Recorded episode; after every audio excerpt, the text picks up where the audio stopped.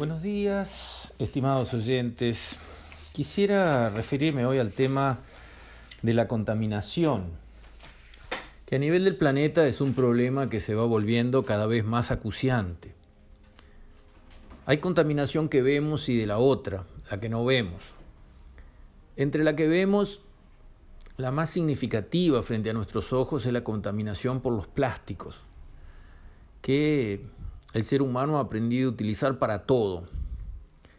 Y en el caso de los plásticos sucede como en otra cantidad de productos, cuando el costo privado de producir el plástico, lo que le sale al señor que fabrica la botellita de plástico hacerla, no incorpora todo el costo real de esa botella de plástico. Y eso mismo pasa con una botella de plástico una batería, una cubierta de auto y suma y sigue. ¿Qué pasa? El señor que fabrica la cubierta de automóviles calcula el costo de hacer la cubierta, le carga su margen de utilidad y se la vende al mercado. Y se desentendió. El costo de la cubierta de plástico terminó cuando un consumidor la compró y se la llevó. Pero ese es realmente el costo total de hacer una cubierta de, vehículos. La verdad que no. Porque después que se usó esa cubierta de automóviles, esa goma, algo hay que hacer con ella. Hay que disponer de ella. Y ahí vienen otros costos. Que el fabricante original de esa cubierta se los pasa a la sociedad. Él tiene su costo privado de fabricarla la vende más una utilidad y manejate. Manejate con una cubierta no hay problema. Ahora cuando son cientos de miles, millones de cubiertas, la cosa se complica, porque aparecen costos que no son solo económicos, que los hay, que son ambientales, pesadísimos y acumulativos, como capas que se van sumando unas a otras. Y al final los impactos para los seres vivos del planeta terminan siendo muy significativos. Imagínense ustedes una batería de autos llena adentro de ácidos y hecha con metales pesados, con placas de plomo. El plomo es tóxico. Está visto que los niños en los cantegriles que ven, viven en las zonas donde se han procesado baterías, que las recuperan de por ahí y funden ese plomo y con eso hacen otras cosas, plomadas para pescar o lo que sea. Esas tierras que han quedado recontracargadas y contaminadas de plomo años tras años, hay que ver lo que son los niños que viven por allí que juegan arriba de esa tierra, los análisis de sangre que tienen, las enfermedades raras que empiezan a mostrar. Y eso no es un costo. La sociedad no tiene nada que ver con eso. El que fabrica una batería se tiene que desentender de cómo termina la batería. Eso no es un costo del proceso de fabricar, vender y ganar dinero haciendo una batería. Lo mismo sucede con los plásticos. Y eso es un problema donde el mercado tiene una falla. Pues el mercado funciona bien para que la gente produzca la cantidad de plásticos o de baterías o de cubiertas que el mercado pide. Hay un costo de fabricar esos productos y muchos otros, por supuesto, pero en ese costo privado de comprar los insumos, pagar la energía eléctrica, el alquiler de la planta, comprar y amortizar las máquinas que fabrican todo eso, en ese costo privado no entra el final de esta historia, que es esos productos no pueden ser soltados al ambiente y que nadie se haga cargo de ellos, o que para hacerse cargo de ellos la sociedad, o sea, todos los demás, los que no ganaron con la fabricación de ese producto, tengan que poner plata para ir a rescatar el medio ambiente del daño de la acumulación de esos productos. O sea que el plástico es un caso de los muchos que hay donde vemos esa falla por la cual al fabricar un producto usamos solo los costos privados y dejamos de lado los costos del final de ese ciclo que tendrían que ser parte del mismo negocio. El negocio de que fabrica una batería, una cubierta o un plástico el negocio de ese tiene que terminar cuando después que le compraron, usaron y descartaron su producto, ese producto hay que rescatarlo y neutralizarlo, reciclarlo o de alguna manera disponer de él de una manera sana, tolerable para el medio ambiente y que no perjudique a todos los demás o no les haga gastar plata a todos los demás que no tienen nada que ver y que no ganaron con la venta del producto. Eso es un tema que la sociedad mundial tiene que encarar.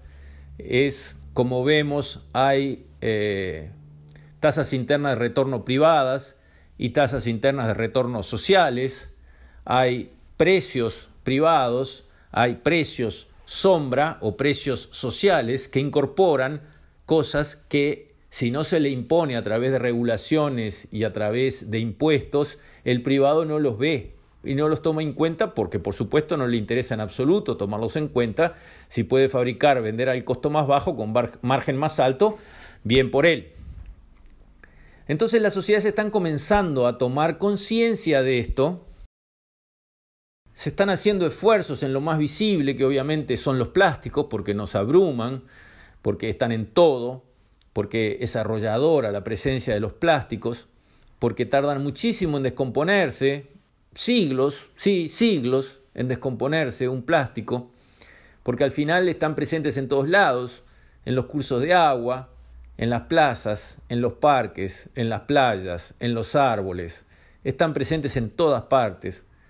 Terminan haciéndole mal a todos los seres vivos, más acá o más allá, desde los microplásticos, que son partículas formadas por cadenas eh, químicas que componen el plástico, que terminan presentes en todos los peces y en todas las aves y eh, en todo lo que se mueve y vive, incluso nosotros, hasta, digamos, eh, lo que son plásticos grandes, enteros, que hacen daño en los sistemas de desagüe de las ciudades, hacen daño en las cuencas de los ríos, hacen daño en el lecho marino, flotan en los océanos y se crean islas que son del tamaño de países en el medio de los océanos, también perjudicando y creando problemas para la fauna marina.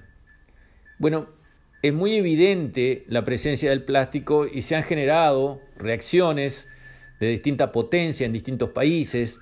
En algunos lados empiezan con la idea de cobrar la bolsa de nylon en el supermercado, porque dentro de todos los plásticos, realmente los más dañinos, los que se vuelven eh, más insoportables por su impacto ambiental, son aquellos que son de un solo uso. Un plástico que se compra o se recibe de regalo, una bolsa de nylon, en un supermercado y resulta que eh, se usa para llevar ese producto hasta la casa y automáticamente se tira. Ese plástico tiene todo el impacto de un plástico, pero se usa una sola vez. Hay otros plásticos que uno usa a lo largo de meses o años y por lo tanto su nivel de eh, consumo y las toneladas que se producen y se tiran son menos porque duran más en manos del usuario. Bueno, Resulta que las estrategias para eh, frenar de alguna manera el consumo de plástico o para favorecer el reciclado de los plásticos una vez utilizados son muy diversas entre los distintos países. Se han establecido normas de cobrar la bolsa de nylon en los supermercados, de subsidiar el uso de plásticos biodegradables que tienen moléculas, por ejemplo, del maíz adentro, de manera que las bacterias, los hongos, en la naturaleza pueden descomponer esas moléculas y de esa manera volver el plástico absorbible, reciclable dentro de la naturaleza, que no quede allí como un plástico años, siglos e incluso milenios. Bueno, todos esos esfuerzos están bien encaminados. También naturalmente hay un abordaje al problema desde el ángulo de la educación, que es al final el que inclina la balanza, que las generaciones nuevas, los jóvenes, desde el principio, desde la escuela, empiecen a ver este problema, cosa que nuestras generaciones no lo vieron, empiecen a ver este problema, empiecen a sentir que cada cual tiene decisiones que cuentan, la decisión individual hace una diferencia y eso hay que enseñarlo desde el principio para que los jóvenes tomen esa conciencia ambiental y digan, no, transformar la tierra en un enorme basurero, no, no lo vamos a hacer, no lo vamos a tolerar, lo vamos a evitar y lo que está mal lo vamos a corregir. Y yo creo que las nuevas generaciones vienen claramente con esa impronta de cuidado ambiental que en las generaciones anteriores no estuvieron. Y enhorabuena, bienvenido sea ese cambio de actitud. Naturalmente, un ambiente cuidado, un medio ambiente cuidado, es un bien público. Es algo que una persona privada no puede producir porque no tiene cómo cobrárselo a los demás. Típico ítem donde el Estado tiene que dar un paso al frente y hacerse cargo. Es como, digamos, la educación pública. Un privado no puede, salvo filántropos en alguna escala, pero a nivel país entero, no puede resolver un privado con el mercado el problema de la educación pública, de darle enseñanza gratuita a todos los niños del país. Ahí se precisa el peso del Estado para eso que es un bien público, porque una mejor enseñanza de todos genera una mejor sociedad para todos, y a todos les interesa eso. Entonces ahí interviene el Estado para cumplir ese objetivo. Un ambiente cuidado es igual que la educación pública. Hay que conseguirlo porque es un bien para todos y nadie privadamente lo puede resolver para los demás. Entonces se necesitan las políticas públicas que ninguna va a ser decisiva, ninguna va a inclinar la balanza 100% y decir, bueno, después de esta ley o después de este decreto o después de esta resolución, ahora el medio ambiente quedó arreglado. No es así.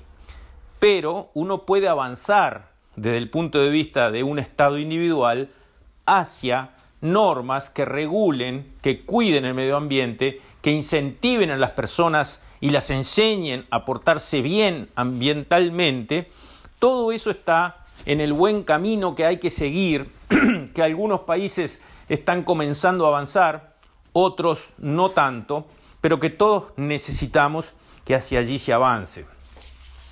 A esos marcos normativos del punto de vista del Estado que se tienen que aprobar y que tienen que aplicar para todos, hay cantidad de esfuerzos privados, como organizaciones no gubernamentales, que buscan empujar la conciencia ambiental y corregir los mayores problemas presentes. En el Uruguay, por ejemplo, está el movimiento Océano, No Más Plásticos UI, No Más Colillas UI, Consumo Cuidado UI, Gaia UI. Todas esas organizaciones y otras muchas están en Instagram, por ejemplo, y uno puede acercarse, entender sus objetivos, cómo trabajan y sumarse. Sumar, ¿es una gota en el océano? Sí, es una gota en el océano, pero como decía Teresa de Calcuta, el océano no sería el mismo sin esa gota. Y viene muy bien que a una gota se le sume la otra y que cada cual diga, yo voy a dedicar eh, cuatro horas de mi tiempo, sí, el sábado de tarde, sí, para ir a limpiar una playa o un arroyo o hacer algún esfuerzo en la buena dirección. ¿Una gota no cambia? No sé, yo creo que sí, cambia. Y es importante que las gotas se vayan sumando hasta ser una corriente importante que cambie todo. Y así va a suceder. Y no solo es la contaminación del plástico, como dijimos, tenemos contaminación en el aire, estamos respirando metales pesados, graves, embromados, que realmente le hacen mal a la salud cuando se acumulan año tras año en los pulmones de la gente. Tenemos problemas en la calidad del agua, contaminación del agua. Tenemos problemas de contaminación auditiva. Hay demasiado ruido en nuestras ciudades. A cada cual le importa poco los demás, pero hasta las sirenas son demasiado violentas. Hay ruidos insoportables. Los ómnibus a veces están casi con escape libre o las motos haciendo ruidos que no tienen por qué estar allí y que afectan la salud de la gente, afectan la salud de la gente. Está probado que tener a alguien sometido a un ruido elevado permanentemente termina afectando a la persona. Así que hay contaminación sonora, hay contaminación atmosférica por el aire, hay contaminación por el agua, hay contaminación por los plásticos, hay contaminación por los metales pesados que están en el suelo, que llegan hasta las plantas, hay contaminación por los plaguicidas que se usan, cuyos residuos pasan a través de la cadena de consumo de alimentos hasta el hombre. En fin, el tema de la contaminación no es un chiste. Es cierto, ninguna contaminación instantánea individual va a matar 100 millones de personas, pero cuando acumulamos todo esto a lo largo de los años, sí, aparecen epidemias de cáncer, hay mortandad eh, que no tendría que estar, hay expectativas de vida más cortas de lo que deberían ser. La sociedad, la humanidad, termina sufriendo por estas contaminaciones que provocamos, que no vemos, que no nos importan y que no cuidamos. Entonces, me parece que llegó el momento de tomar en cuenta estos asuntos, de dar un paso adelante y decir, hasta acá llegamos, a partir de ahora las cosas serán distintas, cuidaremos el ambiente, esto es algo que nos importa a todos y que tenemos que resolver entre todos. Con esto, estimados oyentes, me despido. Hasta mañana, si Dios quiere.